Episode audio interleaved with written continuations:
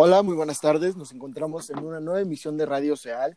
En esta ocasión me acompañan en cabina Julieta Áviles. Julieta, ¿cómo estás? Hola, muy bien, contenta de que tengamos una invitada hoy. Efectivamente. Pablo Sergio Ávila, nuestra invitada, como es sorpresa, todavía la voy a presentar al final. Pablo, ¿tú cómo estás? Feliz, contento de estar en una emisión más de Radio Seal aquí en el auditorio, con el auditorio. Rafa, ¿tú cómo estás? Muy bien, muchas gracias, Luis. Contento de, estar otro lunes aquí. Igualmente. Y finalmente, un invitado especial nos acompaña Andrea Cedeño, quien es colega del Centro Lujambio, pero asimismo trabaja para Mexicanos contra la Corrupción y la Impunidad. Y en esta ocasión nos hablará de una investigación que realizaron respecto a la adjudicación directa de una compra de ventiladores por parte de la Secretaría de Salud. Andrea, un placer tenerte aquí. ¿Cómo estás? Hola Luis, muchísimas gracias por la invitación. Muy feliz de estar con ustedes. Excelente. Y bueno, como cada lunes, una serie de anuncios parroquiales rápidamente sobre las actividades del centro. En primer lugar, el día viernes 8 de mayo a las, 3, a las 15 horas, perdón, tendremos un webinar que responde a presentación del reporte del Barómetro de las Américas 2018-2019 Cultura Política y Democracia en México y en las Américas, tomando el pulso a la democracia. La presentación está comentada por María Ejecutiva de Mexicanos contra la Corrupción y la Impunidad, colega tuya, Andrea. Modera el doctor Horacio Vives Segel, del Centro de Estudios Alonso Lujambio, y presentan junto con ellos Pablo Parás, Apoyo en México a los golpes de Estado militares y del Ejército, Vidal Romero, del ITAM, Efectos de la extorsión de extorsiones en el barrio en la evolución del gobierno y del régimen, Zumbo Colunga del CIDE, corrupción del ALBA de la, de la Cuarta Transformación. Haremos esta presentación junto a la POP y el Departamento Académico de Ciencia Política. Y asimismo, próximamente tendremos el Camino a la Recuperación Económica de México, un diálogo a través de Zoom el miércoles 13 de mayo de 2020 a las 13 horas. Comentan Ernesto Cordero Arroyo, expresidente del Senado de la República, Valeria Moy Campos, directora general de Think Tank de Política Económica de México y profesora del instituto, y Miguel Mesmacher Sinatras, ex subsecretario de Hacienda. Este foro lo haremos junto con el Consejo Logra del TAP. Y bueno, dicho los anuncios parroquiales de cada lunes, ¿qué les parece si dentro de los temas que tenemos hoy arrancamos con lo de García Luna, que híjole, es un tema bien impresionante saber que la, embajador, la ex embajadora de México en Estados Unidos, no, la ex, embajadora de Estados Unidos en México, perdón, comentó que de alguna manera conocían las implicaciones de García Luna con el narcotráfico. Pablo, ¿qué nos tienes en este aspecto? Lo que dice básicamente el presidente Calderón en la carta que compartió a través de sus redes sociales es que él no sabía nada, que él es inocente, que él no es un criminal y que, si, y que él no tenía conocimiento de las, de las relaciones de García Luna con el crimen organizado. Esta declaración o esta carta la publicó después de que a la ex embajadora de Estados Unidos en México, Roberta Jacobson, le hicieron una entrevista en la que dice que tenían información sobre cómo el gobierno de, de Felipe Calderón eh, tenían, tenía conocimiento de las actividades de García Luna. Calderón lo que dice es que si el gobierno estadounidense este, tiene, tenía esa información, ¿por qué no actuó este, apegados al debido proceso y además que se le hace algo ilógico que la, que la embajadora Jacobson estuviera involucrada si durante su estadía en México tuvo eh, conocimiento de actividades y fue promotora de iniciativas como, el, como la iniciativa Mérida, que es un pacto internacional que se firmó durante el gobierno de Calderón para combatir justamente a las instituciones criminales. Efectivamente, de alguna manera resulta interesante y sobre todo preocupante hasta qué nivel, como nosotros sabemos, nosotros García Luna actualmente se encuentra en Estados Unidos detenido, siguiendo un proceso, y resulta relevante saber que la Embajada de Estados Unidos en México tenía conocimiento, aunque solo fueran rumores, de las actividades que tenían ligado a García Luna con el narcotráfico. Y como tú bien señalas, pues Felipe Calderón defendiéndose de estas acusaciones, porque al final su gobierno hubiera hecho caso omiso de esto, y sobre todo un gobierno que presume haber combatido el narcotráfico, ¿cómo es posible que se hagan estas declaraciones si bien están fundadas en lo que él llama suposiciones o fuentes sesgadas. Sin duda alguna, de- Este, Adelante, bueno, dijo que está increíble que sostengan que el gobierno de Estados Unidos tenía información que el mismo gobierno mexicano no tenía, ¿no? Que eso no, no tiene sentido. Y pues tiene toda la razón de que ahorita la empiezan a acusar de no haber dicho nada cuando claramente si el gobierno pudo obtener esos datos, seguramente el gobierno mexicano con más razón, ¿no? No, y, efectivamente. y- y lo dijo en, en la entrevista eh, Roberta Jacobson, dijo que la información más fidedigna venía de, de autoridades mexicanas, entonces es decir, que la Secretaría de Seguridad Pública y en este caso la Secretaría de Gobernación tenían información suficiente, por lo menos, para iniciar, para iniciar una averiguación previa. Yo creo que esto nos habla de una verdadera omisión y nuevamente de protección presidencial a favoritos dentro del gabinete si ahorita Genaro García Luna está detenido en Estados Unidos, no creo que sea por ser una blanca palomita, ¿verdad? Entonces yo creo que ahí sí hubo una gran omisión por parte del gobierno de Felipe Calderón y desde luego del presidente, porque no quien está dando estas declaraciones, sean rumores o sean verdad, no es cualquier persona, es una ex embajadora en México, ¿no? Claro, ¿no? Y como, o sea, estoy totalmente de acuerdo con Rafa, y qué bueno que ya se empieza a caer como esta mascarilla, ¿no?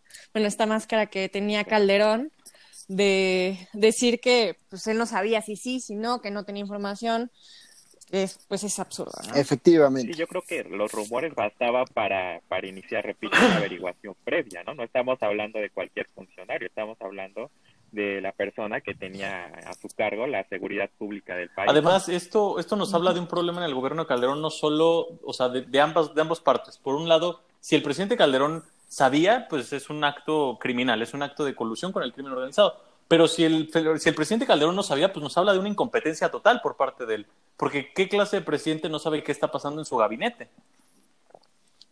Claro. Y un hombre de confianza, en palabras de Calderón, Exacto. durante su sexenio. Justo. Entonces, Efectivamente, realmente habrá que hacer un seguimiento de esta nota y ver cómo se va desarrollando, porque al final, si hay autoridades del gobierno mexicano que conocían este involucramiento del narcotráfico por parte de García Luna, como ustedes bien señalan, decidieron ignorarlo, decidieron simplemente no denunciarlo, habrá que seguir un debido proceso en contra de todas y todos los involucrados que podían estar envueltos en esta noticia. Y bueno, justamente hablando de favoritos del presidente y de quizás el tema más relevante que tenemos hoy, Andrea, una vez más, muchísimas gracias por darnos un poquito de tu tiempo y que nos puedes contar sobre la adjudicación directa de los ventiladores por parte de la Secretaría de Salud. Sí, Luis. Bueno, pues es un tema que es bastante complejo y bastante, pues, preocupante a mi parecer, ¿no? Pero bueno, les voy a contar todo desde un principio. Todo inició el 27 de marzo, cuando el presidente emitió un decreto y lo publicó en el Diario Oficial de la Federación, por el cual declaró en materia de salubridad general para combatir al coronavirus. En este sentido, se facultó a la Secretaría de Salud para adquirir todo tipo de bienes y servicios, incluyendo equipo médico, sin la necesidad de llevar a cabo el procedimiento de licitación pública. ¿Qué significa esto? Bueno, el procedimiento de licitación pública es un proceso en el cual el gobierno emite una convocatoria y permite que diferentes eh, proveedores le ofrezcan propuestas sobre sus, sus bienes o sus servicios y de ahí el gobierno puede elegir la que le parezca más apta, más barata eh, o más adecuada, siempre atendiendo un principio de eficiencia. Este, en este sentido es un proceso muchísimo más abierto y muchísimo más transparente. Pero por otro lado, la adjudicación directa es un proceso que solamente se puede, se puede llevar a cabo excepcionalmente. O sea, en este caso, pues, dada la situación de emergencia, se consideró que sí se debe de llevar a cabo así para poder obtener los bienes con mayor rapidez, porque pues obviamente urge el equipo médico y urgen los insumos médicos. Pero es un proceso muchísimo más discrecional y este pues realmente no hay como competencia y es mucho más oscuro, mucho más cerrado, entonces pues es un ambiente muchísimo más propicio a que se que se dé corrupción, ¿no? En ese ámbito. Entonces, bueno, ya teniendo claro todo esto, voy a continuar como con la historia. Días después de la publicación del decreto, el IMSS adjudicó directamente un contrato a la empresa llamada Levanting Global para comprarle 2.500 ventiladores para usarlos en los enfermos más graves de coronavirus, pagando por ellos 93 millones de dólares. Pero aquí empieza lo raro. Lo que pasó fue que el mismo día que Levanting formalizó el contrato con el IMSS, recibió una confirmación de compra de 2.500 ventiladores de una empresa llamada Stefan International. Y parece ser que esos mismos ventiladores que le compró fueron los que le vendió al IMSS después. Pero Levanting se los compró a Stefano a 32 millones de dólares y luego se los vendió al IMSS, parece ser, a 93 millones de dólares. O sea, tres veces más. Y pues todo esto ya está muy raro porque, o sea, se suponía que Levanting iba a ser un proveedor directo, no un intermediario. Y pues no se entiende entonces por qué el gobierno querría pagar tres veces más de lo que cuestan los ventiladores y por qué no los compró directamente al proveedor. Y bueno, ya después de todo esto, este, Mexicanos contra la Corrupción reveló que el dueño de Levanting Global es Valdemar Pérez Ríos, que es un empresario guanajuatense que fue sentenciado en Estados Unidos por fraude bursátil y por falsificación de documentos e incumplimiento de contratos en Pemex y en CFE. Además, o sea, ya había sido investigado por la Secretaría de la Función Pública por tejer una red de 30 empresas fantasma con la que se hizo de contratos millonarios con Pemex en los años 2000 y 2010 y además fue acusado de sobornar a funcionarios. Pero luego otra investigación reveló que uno de los domicilios de Stefano International, quien le vendió los ventiladores, aparece en los Panama Papers.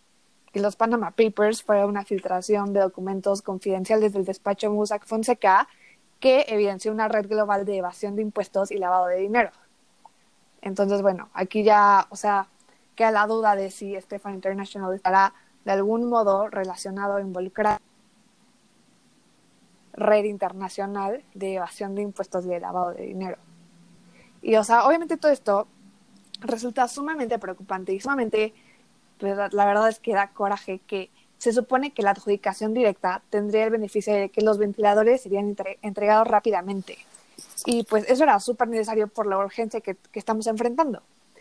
Levanting tenía que haber entregado los ventiladores el el 14 de abril y pues nunca los entregó. O sea, hoy se publicó una nueva nota de Mexicanos contra la Corrupción en la que se establece que se rescindió el contrato porque se incumplió con el plazo de entrega. Se supone que se rescindió el contrato, bueno, se empezó el procedimiento de rescisión desde el 16 de abril, pero hasta apenas nos enteramos y hasta apenas este, lo están dando a conocer. Entonces, pues los dispositivos nunca llegaron y obviamente los que terminan siendo más afectados por esta falta son, son los derechohabientes. O sea, el hecho de que no se tengan esos ventiladores en plena fase 3, o sea, creo que inevitablemente le va a costar la vida a muchos mexicanos. Eh, y pues ya, eso es lo que hay sobre, sobre ese tema. Que el hijo de Bartlett le vendió al gobierno el ventilador de coronavirus más caro. En ese sentido, la delegación de IMSS en Hidalgo le asignó a Cyber Robotic Solutions, que es propiedad de León Manuel Bartlett, un contrato por 30 pesos por 20 ventiladores. O sea, es decir, cada equipo se vendió en un millón quinientos cincuenta mil pesos desde que se declaró la emergencia. Después, eh, The Washington Post reveló que el hijo de Bartlett no solo recibió los contratos del IMSS, sino también de Sedena, de Semar y de Liste por un total de 162 millones de pesos en solo cuatro meses, casi todos ellos por adjudicación directa y por diversos conceptos, como por ejemplo servicios de mantenimiento, mantenimiento integral, entre otros. Y hoy, en la conferencia mañanera, Andrés Manuel dijo que todo ese caso se iba a investigar eh, por la Secretaría de la Función Pública, pero pues habrá que ver qué resulta de dicha investigación, pues como ya sabemos, eh, en meses anteriores dicha secretaría ya había exonerado a Manuel Bartlett por otras, otras actividades. Efectivamente, Andrea, la verdad es que resulta preocupante que comentes esto, porque al final, o sea, como tú bien mencionas, el tema de la adjudicación directa tiene como objetivo hacer los procesos más eficientes y de alguna manera salvar vidas cuando la emergencia, en este caso, cuando la emergencia así lo requiere. Sin embargo, que esto se preste para corrupción, que también se preste para comprar ventiladores muchísimo más caros de su precio original, que se preste para que empresas que habían estado, habían estado implicadas en casos de corrupción con Pemex, Comisión Federal de Electricidad y otras entidades del Estado mexicano sigan recibiendo contratos, resulta preocupante porque al final esta clase de omisiones también pone las vidas de las y los mexicanos en riesgo y sin duda propone serios dilemas en cuanto a lo que mencionaba el presidente de querer barrer las escaleras de arriba para abajo, pero siendo que ya se saltó varios escalones, o se está saltando varios escalones. Así es, así es, Luis. Habrá que ver cuál es la respuesta del gobierno federal ante estas omisiones que, como bien dices, o sea, van a afectar directamente la vida de los ciudadanos y su salud. Entonces, pues bueno, creo que es algo muy grave y preocupante, entonces habrá que seguir vigilando y exigiendo al gobierno que se tomen acciones concretas en estos casos justamente lo que dijiste, exigirle al gobierno que se tomen acciones concretas, porque en la medida en que nosotros y nosotras guardamos silencio o simplemente lo permitimos es cuando verdaderamente se toma la capacidad de seguir haciendo esta clase de cosas. Pero bueno, en una noticia más positiva, este, que también tiene implicaciones con el coronavirus, en primer lugar, Hoy se mencionó en la mañanera que el Complejo Cultural Los Pinos iba a pasar a ser administrado actualmente por el Instituto Médico del Seguro Social para que se ofrezca hospedaje, servicios médicos, transporte, este, conexión a Internet y sin duda alguna este, capacitarlo como un centro de recuperación, lo cual, dado que es cierto que al final fue un lugar donde muchas veces este, se veía como donde residía el poder, hoy es positivo que se ocupe para las los ciudadanos y sobre todo para salvar estas vidas.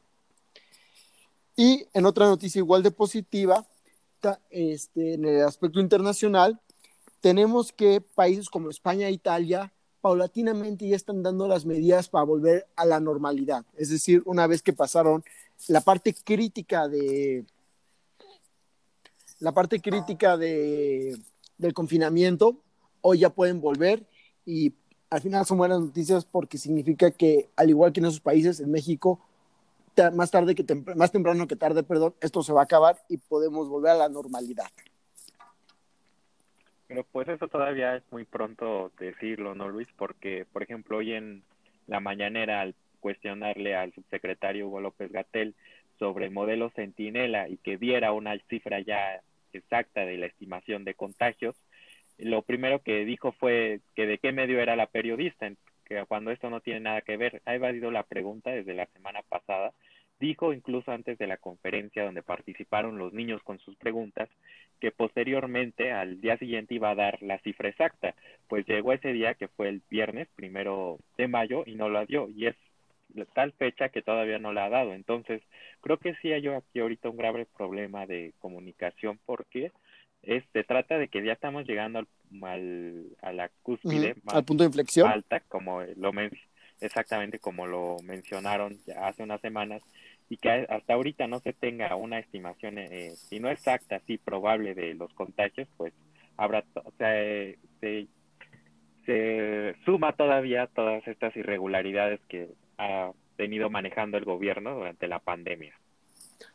Ciertamente, Rafa. De alguna manera es cierto que hay un sesgo con la información, pero pues al final son noticias que nos permiten ser positivos en cuanto al aspecto que algún día esto va a acabar si todo sale bien. Sí, seguramente. Sí. Y bueno, finalmente, y como otra noticia internacional, hace unas semanas había publicado o habían corrido rumores de que el líder, el líder de Corea del Norte, Kim Jong-un, había fallecido derivado de, de una de una, de una operación, pero actualmente Corea del Norte ha desmentido esos rumores y señalado que el líder está sano y que de alguna manera continúa en funciones. Aunque por otra parte, subieron una foto muy reveladora en cuanto a que sí se le ve débil al líder de Corea del Norte y sin duda plantea preguntas sobre realmente cuál es su condición de salud y en segundo lugar, este, quién podría sucederlo eh, como líder supremo de Corea del Norte. Y bueno, creo que con eso, en esta ocasión ya cubrimos todos los temas que nos corresponden. No sé si quieren agregar algo más. no, por mi parte creo que es todo y pues nada, seguir al tanto de la investigación que seguramente será a modo de la Secretaría de Función Pública respecto al tema que nos comentó Andrea, pero bueno, hay que estar al tanto a ver qué más sale a la luz en estos días. Efectivamente. A mí, también me gustaría agregar, ah, perdón, me gustaría agregar que me parece muy importante que la audiencia eh, se mantenga informada y se mantenga pues al tanto de las noticias de estos días, porque en la medida en que los ciudadanos bajemos la guardia, pues obviamente le damos un mayor margen de acción al gobierno y pues eh, es importante que estemos vigilando y al pendiente de lo que está pasando para pues evitar que se ejerzan los recursos de una manera pues que no sea conveniente para el bienestar común. Efectivamente, Andrea, como tú bien lo mencionas, uno de los compromisos que las los ciudadanos deben de tener en la democracia o con la democracia más bien es el tema de permanecer vigilantes y verificar que sus gobiernos actúen correctamente y se cumpla lo que se prometió tanto en campaña y al igual que para un buen funcionamiento del gobierno. Y con eso concluimos. Andrea, te agradezco en primer lugar muchísimo por habernos dado parte de tu tiempo. Lamento las complicaciones que tuvimos con la conexión. Creo que es parte de, como lo mencionamos, fuera del aire. Y Rafa, igualmente te agradezco que te hayas podido conectar una vez más con nosotros. Desafortunadamente, Julieta, este, Pablo y Alexa no se pudieron conectar debido a las broncas de comunicación que habíamos estado teniendo, pero esperamos verlos en la próxima emisión de Radio Social el próximo lunes. Muchas gracias, Luis. que sí, Luis. Que estén muy Te bien. agradezco muchísimo parte. Gracias a todos. Un abrazo. Igualmente. Igualmente, abrazo fuerte. Y concluimos.